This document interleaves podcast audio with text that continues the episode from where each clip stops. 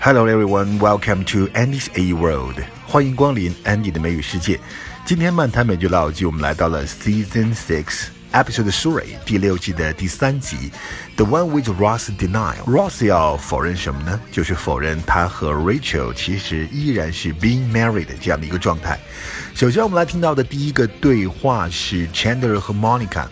Chandler 对于 Monica 布置房间他那个安排啊感到不满。Monica 说。Are you mocking me? Are you mocking me? 你是在取笑我吗？Mock 它的意思就是取笑、嘲笑。其实这个词的贬义就非常的重了，带有一种很轻蔑的色彩。Mocking somebody。但是同样你可以用另外一个词，就是 tease，T E A S E，tease 这个词同样可以表示取笑，但是呢就没有含那么重的贬义，主要指的朋友之间互相打趣。OK，I'm just teasing you。What do you have against the beautiful guest room? Nothing. I don't have anything against the beautiful guest room, especially since everybody that we know lives about 30 seconds away. Are you mocking me? No, I'm not mocking you or your beautiful guest room.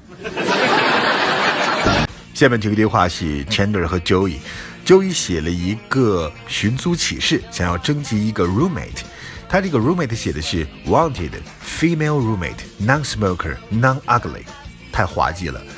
呃，所以 Chandler 给他指出来以后，Joey 说：“那怎么了？我就是这个意思。我觉得这个事我挺聪明的。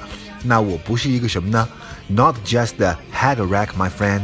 我不是一个 head rack。Rack 指的是那种架子，head rack 就是衣帽架。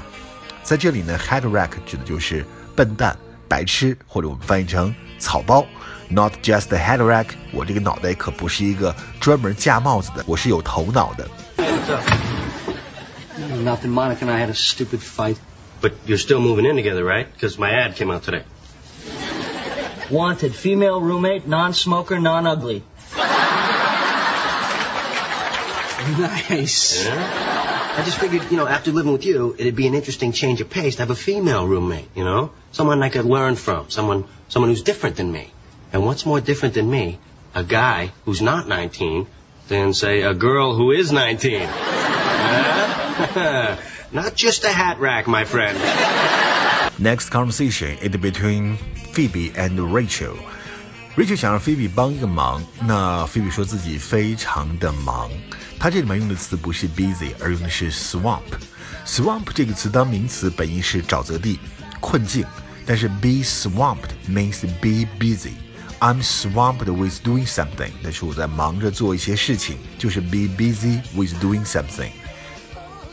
Phoebes, I have to ask you. Shh, I'm swamped right now. You're just staring into space. Um, I'm trying to move that pencil. This one? It worked! Next conversation, Joey is interviewed the potential roommate. 他在给这个 potential roommate 来进行面试。 呃，他问问题的时候，他希望这个 roommate 好好想一想，不要只是脱口而出。他用了这样一个词，Don't be just blurting stuff out。Blurt out，它的意思就是不加思索的脱口而出。Think it twice. Don't just blurt out。好好想一想，不要脱口而出，不加思索的就说出来。Everything on your application looks really good. Um, oh, just one last question. Um, are you and your friends going to be over here all the time, like partying and hanging out? Oh, don't worry. I'm not really a party girl. Whoa! now, don't just be blurting stuff out. I want you to really think about your answers.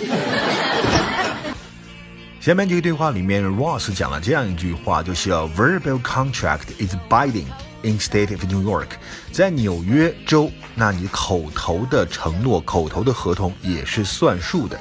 这里面我们看到这个短语 "be binding"，binding 的意思就是有约束力的、必须遵守的。Verbal contract is binding，口头协议也是有约束力的，和等同于正式合同。那它还有一个搭配，就是 be binding on somebody，或者是 be binding on something，就是对于某人或者对于某事是有约束力的。For example, his letter was not binding on anybody else。他的这封信对于其他的人根本没有什么约束力。Two very good points.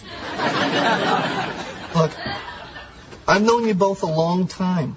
And I've never seen either of you one millionth as happy as you've been since you got together. Do you really want to throw that all away over a room? That is so silly. I mean, what's more important, love or silliness? Well, we are fond of the silliness, but we also have a soft spot for the love. Love is the best medicine. That's laughter. Why do you do it? I don't know. Okay, all right. Now, Chandler, you, you want to live with Monica, right? Yeah, I do. And Mon, you want to live with Chandler, don't you? Yes. Good. A verbal contract is binding in the state of New York. Next conversation between Rachel and Rachel's secret admirer Gunser。Rachel 和她的那个暗恋者 Gunser，非常好笑的一个人，在这个咖啡店里面当侍者的 Gunser。Gunser 呢特别希望 Rachel 呢和他搬去一起住，当他知道 Rachel 已经不在 Monica 和 Chandler 那公寓里面住了，那 Rachel 说不，我不搬。他用了这样一句话：No, no, I'm staying put. Stay put，它的意思就是留在原地，停留在那儿不动。Stay put 这个话其实经常家长对小孩说：别出门啊，就在那儿别动啊，就在那儿等我啊。Stay put, I'll be back soon，在那儿等着我，我马上回来。Stay put，一动不动的等在那里。So, I understand you're looking for a place. No, no, I'm staying put. Oh. I was going to offer you my apartment. Why? Where are you going? I don't know. Okay, that's the conversation it between Rachel and Ross. Monica 和 Chandler 搬到一起住了，Rachel 只能从 Monica 她的公寓里面 move out， 所以 Ross 呢就希望 Rachel 能够跟他搬到一起住，但 Rachel 觉得两个人有这段 history 是不是有点会尴尬 awkward？但是 Ross 说，on the bright side，从好的方面来看，这件事情虽然你看你不能在 Monica 那住了，但是这个事情是有好的方面的。On the bright side，you and I could be roommates，那咱们两个人可以当做室友了。On the bright side，另外有一句英文的谚语里面也是有这个意思，就是 the silver line，silver line，银边，silver line of the cloud，与乌云里面的银边，也就是说事情当中比较好的一面。 Hey, hey. Hi. Uh, you're never gonna believe it. Uh, Monica and Chandler moving in again. it's great news, right? I mean, for them, right? Oh, wow. Yeah, but on the bright side, we get to be roommates again. Yeah, you know, um, um, about that, um, Ross, I, I really appreciate your offer to let me move in and everything, but don't you think it's going to be weird? Why? Why? Why? Why would it? Why would it be weird? Well, you know, be, because of us, because of our history. No. No? No. No. 好，这就是今天的漫谈美剧《老友记》。在这一集里面，我们看到了很多好笑的点，尤其是 Joey 给他那个租房的人出了很多的 personality match test，非常的好笑。好，今天我们就到这里了，我们下期再见，拜拜。